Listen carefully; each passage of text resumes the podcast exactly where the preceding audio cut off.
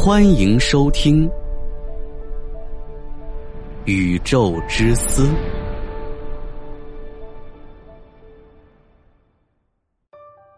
大家好，《宇宙之思》快更版已正式上线，每天更新三期，VIP 即可畅爽收听。关注主播，进入主播个人主页即可找到，或直接搜索“宇宙之思快更版”。感谢大家的支持。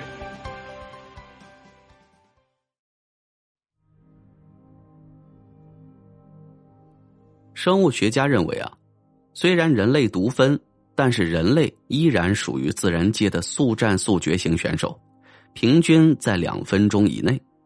在进化中，我们本身就拥有比较短的生殖骨，而压死人类生殖骨最后一根稻草的是人类的发情期的消失，雌性排卵期的隐藏导致的生殖方式从一夫多妻到一夫一妻制的转变。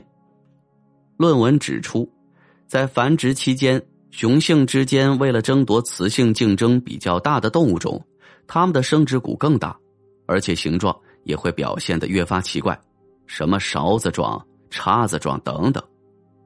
这一点非常容易理解。上文说了，生殖骨的存在可以帮助雄性个体在繁殖期间增加竞争力。首先，生殖骨会增加时长。时间越长，占坑的时间就越长，这样就可以让自己的遗传物质有充分的时间与卵细胞结合，也阻止了其他雄性动物向雌性求偶。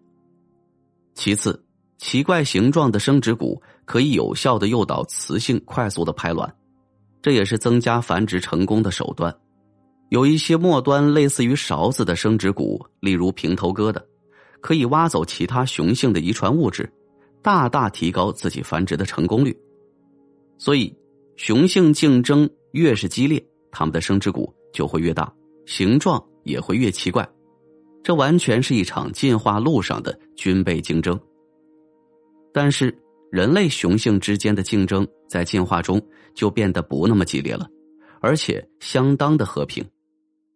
首先是人类发情期的消失。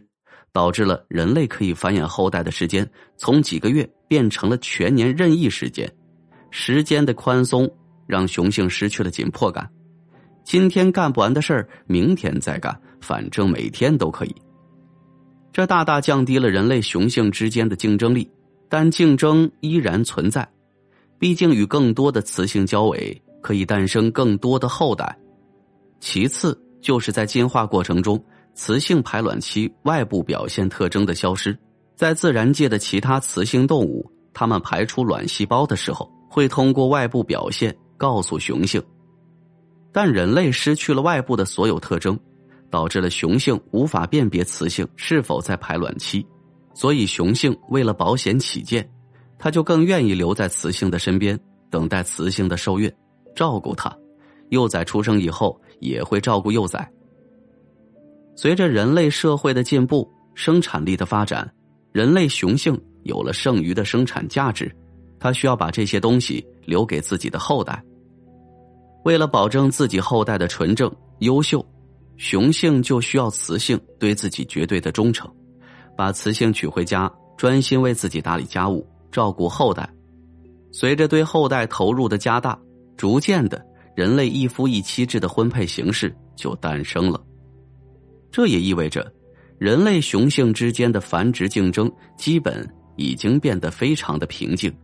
发生在动物身上的军备竞赛，并不会发生在人类的身上。科学家认为，这是人类生殖骨消失的原因。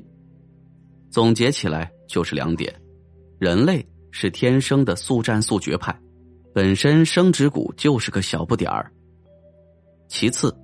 雄性之间竞争压力的较小，一夫一妻制的形成，导致了生殖骨失去了进化的条件，直到消失。